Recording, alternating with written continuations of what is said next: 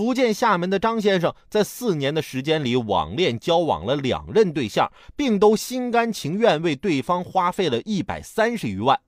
这两位女友与张先生素未谋面，但他们有一个共同的悲剧，都患了癌症。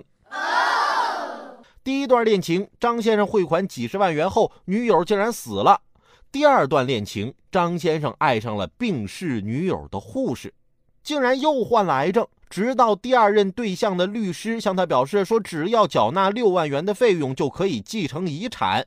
张先生经朋友提醒后才发现上当。报案后，张先生才发现他的两任网恋女友竟然是同一个男子假扮的，面儿都没见过就愿意为对方花那么多钱去治癌。既然你都愿意为他花那么多钱了，为什么不愿意去看看他本人呢？是爱，是善良。是钱多还是傻呢？问世间情为何物，直叫人头昏脑胀。前两天，我同事建飞就在办公室呢，再次接到了他初恋女友的电话。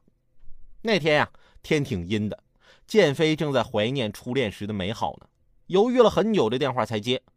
喂，以为他会说什么，但电话那头只是沉默。建飞又问：“还好吗？”依旧没有回答。建飞这情绪就有点控制不住了。你知不知道我有多想你？